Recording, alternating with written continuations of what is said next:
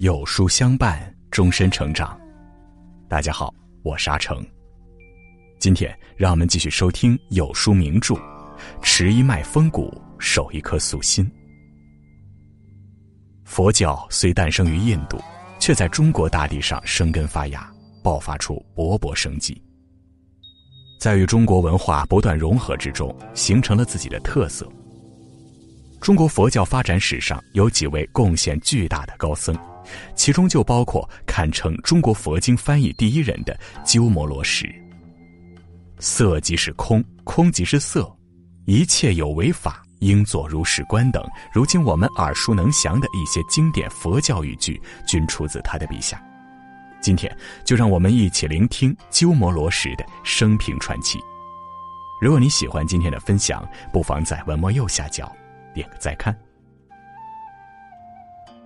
英国历史学家汤因比曾经被问到：“如果有来生，你愿意出生在哪儿？”他说：“我愿意出生在两千年前新疆那个多民族文化交汇的龟兹。龟兹，古代西域大国之一，也是西域的政治文化中心。曾经的辉煌逐步被战火所褪去，最终沦为被遗忘的古代地名。”历史的风沙虽淹没了城池，但秋瓷的文化一直存在。秋瓷月、克孜尔千佛洞、苏巴什遗址，这些都是他曾经繁荣的证明。秋瓷更是为世界诞生了一位伟大的高僧鸠摩罗什，他是西域各国的珍宝，是中国佛教八宗之祖，更是最接近佛陀的智者。一，天生传奇，出身显赫。鸠摩罗什中文翻译叫做同寿，天竺人，天竺即今天的印度。他家世显赫，祖上皆为名门，且都是文化精英。父亲鸠摩衍长得英俊潇洒，而且聪明，道德高尚，当时受到很多人敬仰。据说在鸠摩衍继承相位的时候，偷偷离开了自己的国家。龟兹国国王听说鸠摩衍此举，很是欣赏他的品行。后来，鸠摩衍来到龟兹时，他亲自去郊外迎接，并请他做国师。龟兹王有个妹妹叫奇婆，刚满二十岁，美丽又聪慧。她有过目不忘的能力，只要是她听过的、看到的，都能一字不差的背诵出来。据说，在她的身上有一颗红色的痣，预示她会生下一位非常聪慧的儿子。当时周边很多国家的王公贵族都想迎娶七婆，但他全部看不上。直到遇见鸠摩衍，鸠摩衍帅气的外表、优雅的谈吐，让七婆对他一见倾心。可是当时鸠摩衍对儿女情长并没有兴趣。据史料记载，鸠摩衍最后在奇婆和国王的逼迫下，才不得不迎娶奇婆。婚后，两人很快便有了孩子。据高僧传记载，奇婆怀孕后感觉到这个孩子让自己获得了超能力，不仅他的悟性有了突破，而且居然无师自通，会说天竺语言。更奇怪的是，生下孩子后便不会说了。当时却离大寺高僧们都断定，这个即将出生的孩子必定不同凡响。修得罗汉果的达摩瞿沙对奇婆说。你怀的一定是一个聪慧无比的孩子。后来，瞿沙又给他讲了舍利弗的故事。舍利弗是佛陀十大弟子之一，以智慧第一著称。他暗示奇婆肚子里的孩子是一个天生的佛家种子，同时也暗示让奇婆出家。奇婆生下鸠摩罗什不久后，想落发出家，但奈何丈夫鸠摩衍不答应。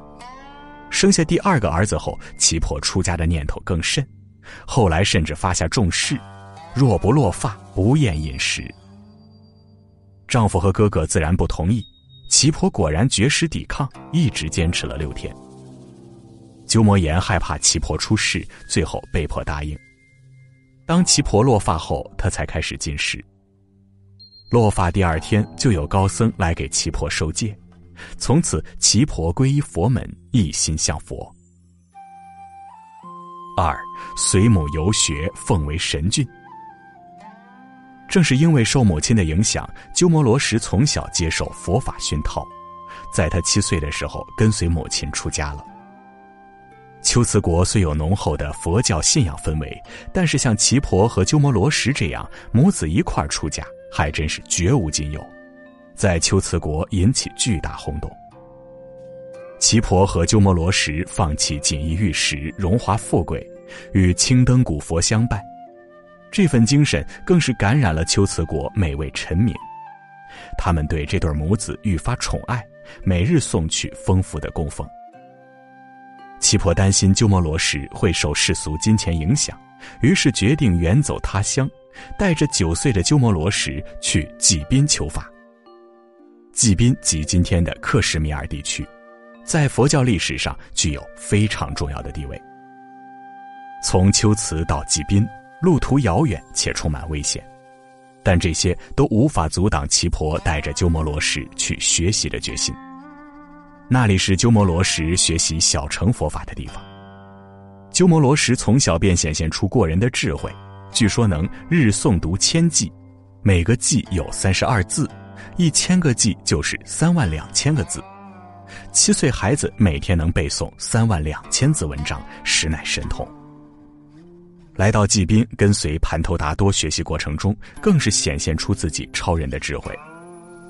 鸠摩罗什的名声很快传进了济宾王宫中，于是国王邀请鸠摩罗什前来讨论佛法，顺便试探下他是否如传闻中那般神俊。而那场论战让鸠摩罗什更加声名远播，许多得道高僧和学者都被其深深折服。声满葱左，欲宣海外。诸国皆聘以为重器。济宾求学，奠定了鸠摩罗什一生佛学修养的基础。三，改学大乘，普度众生。在济宾学习两年后，已经让鸠摩罗什无法学习到新知识，学问上得不到长进，再加上优越的生活，七婆担心鸠摩罗什会就此满足，不思进取，因此决定返回龟兹国。十二岁的鸠摩罗什跟随母亲踏上了返程之路，一路上也顺道去他国求取新的书籍。在鸠摩罗什一生中有两次重要预言，一次是上文中我们提到的，他在未来会成长成像舍利弗一样伟大的高僧，而另一次就发生在返回秋瓷的途中。有一位罗汉对七婆说：“如果这孩子在三十五岁前不破戒。”将会成为一代与阿育王时期的优波觉多一样的大师，大兴佛法，普度众生。如果破了戒，那他这辈子也就只能是个普通的法师而已。仅仅两个预言就决定了罗什的一生。或许很多人都觉得这预言不可信，罗什怎么会破戒？他是那么优秀、自律、坚守信仰的人，而且破的还是色戒。也许这就是命吧，也许是佛祖对他的历练。在他们返程途经疏勒国及今新疆的喀什地区时，这里成为罗什一生中命运的转折点。他开始从学习小乘佛教转向大乘佛教的学习。乘原指运载工具，在佛教中比喻为佛法普度众生，就像车载人到达目的地一样。小乘佛法强调度己。人想要解脱，必须要出家。出家后不是生产，也无后代。大乘强调度他，无需出家，你只要膜拜诵佛，便能成佛，普度众生。在学习大乘佛法之后，以及这些年学习路途中所见的战乱景象，罗什觉得大乘佛法更适合自己，并从此确定了自己一生的志向：普度众生。我不入地狱，谁入地狱？地狱不空，誓不成佛。四，受困凉州，被逼破戒。回到龟兹国后，鸠摩罗什二十岁时，龟兹国王准备了一场盛大的法会，对手是西域他国的一位高僧。龟兹王的目的是希望给鸠摩罗什彰显功力的机会，一旦他胜利，龟兹在西域的宗教地位将不可撼动。而这位对手，则是鸠摩罗什曾经的老师盘头达多。这场辩论持续了整整一个月，最终鸠摩罗什胜出，被龟兹王封为国师。之后每逢盛大法会，各国国王都过来聆听。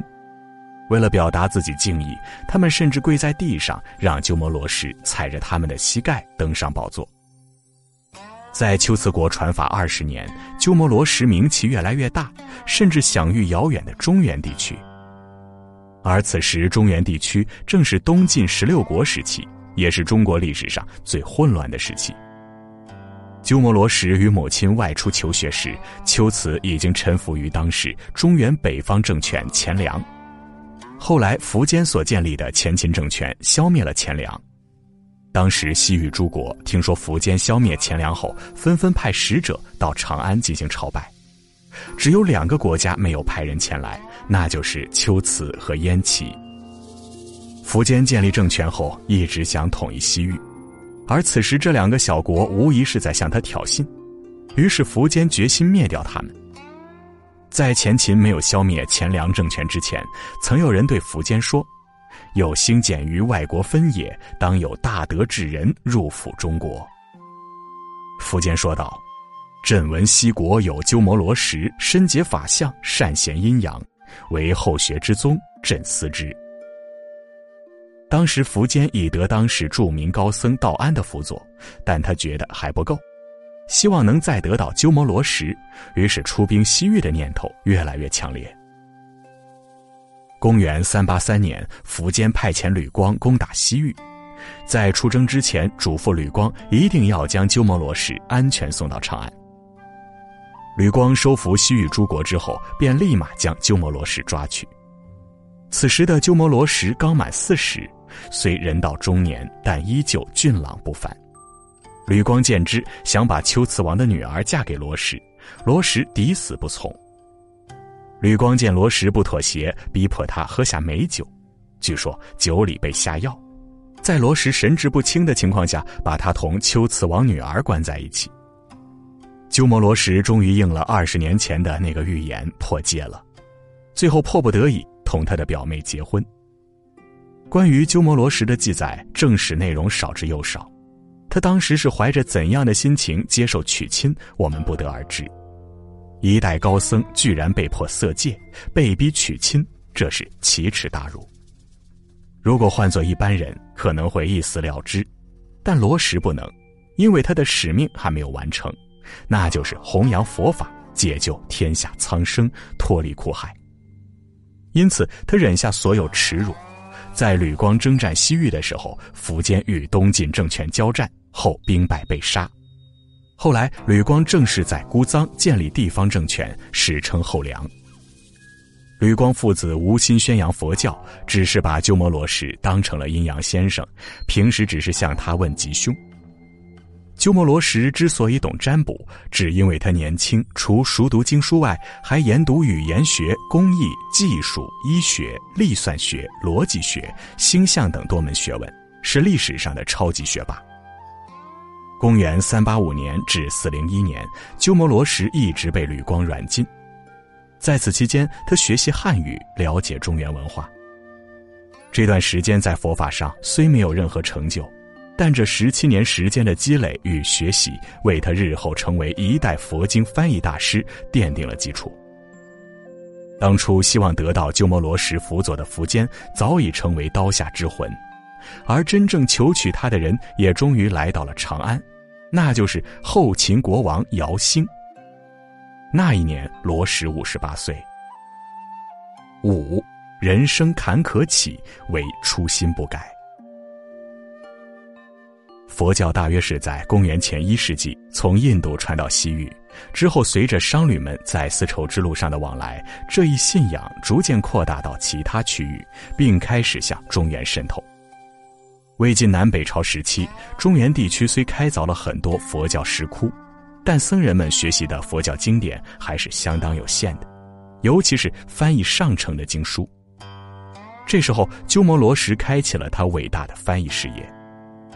姚兴上佛，他以国师之礼节对待鸠摩罗什，知道他想要翻译经书，专门安置了一个庭院供他翻译经文，还选名僧八百余人为其注意。姚兴不但为罗什译经提供种种方便，有时还亲自参与翻译。鸠摩罗什在姚兴的支持下，终于实现了自己普度众生的理想，但因为他之前破过戒，最终无法成为像佛陀一样的大师。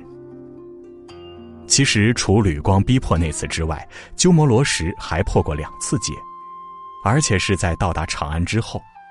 但第二次和第三次则显得十分荒唐。据《晋书》记载，有一天罗什在给上千人讲经，突然他对姚兴说道。有两小儿登无肩膀，欲张须妇人。意思就是自己需要女人，于是姚兴立马安排了一个宫女。据说这个宫女很快生下了两个孩子。鸠摩罗什这一做法引起了姚兴的注意，没过多久又招来了十名美女送给他。这两次破戒确实匪夷所思，让人不敢相信。不过最令人瞠目结舌的是《晋书》记载的这件事儿。罗什被逼娶妻后，众僧人纷纷学他娶妻。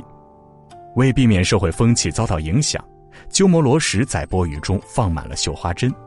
他召集僧人说道：“如果能和我一样将这些针都吃掉，你们就可以娶妻。”他当着众人的面将那些针一口一口吃掉，如同吃饭一般，全部咽下，且安然无事。此后再也无人敢娶妻。《晋书》记载是否属实，后人已无法判断，尤其在东晋十六国那般混乱的历史时期。历史都是由胜利者书写的，所以许多官方史书内容也不能全信。而据《高僧传》记载，鸠摩罗什后来只破戒一次，是被姚兴逼迫，希望他能留下后代，因此送去十名美女。鸠摩罗什到底有无破戒，这已经不重要了。重要的是，他翻译的那一部部经书，以及对东亚佛教文化做出的贡献。在姚兴支持下的这几年，罗什与弟子译成了《大品般若经》《法华经》《维摩诘经》《金刚经》等多部经书，总计翻译经律论传九十四部四百二十五卷，其译经和佛学成就前无古人后无来者，身如污泥却心向莲花。易经十二年，鸠摩罗什七十岁的时候，在长安圆寂。临死之前，他说道：“若我所译经典合乎佛意，愿我死后涂皮时舌根不坏。涂皮即火化。据《高僧传》记载，鸠摩罗什圆寂火化了两个多小时，肉体已灰飞烟灭，唯有舌头不烂。”从他身上，我们看到的不仅仅是一代大师的风采，更看到了作为一个修行者始终如一的操守与对众生的关怀。鸠摩罗什一生虽两次破戒，但他还是成了那个最接近佛陀的智者。一切有为法，如梦幻泡影，如露亦如电，应作如是观。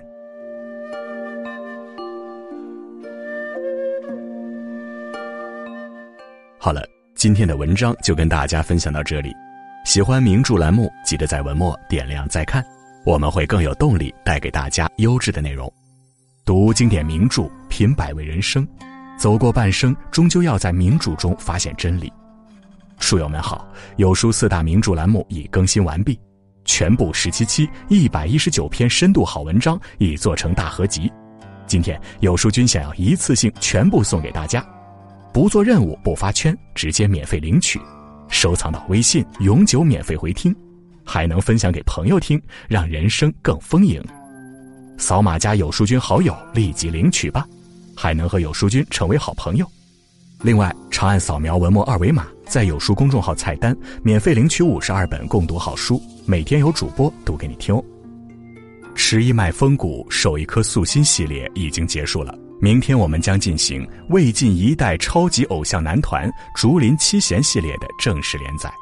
想知道更多精彩历史故事，每天记得准时来收听。我是阿成，我在山东烟台向您问好。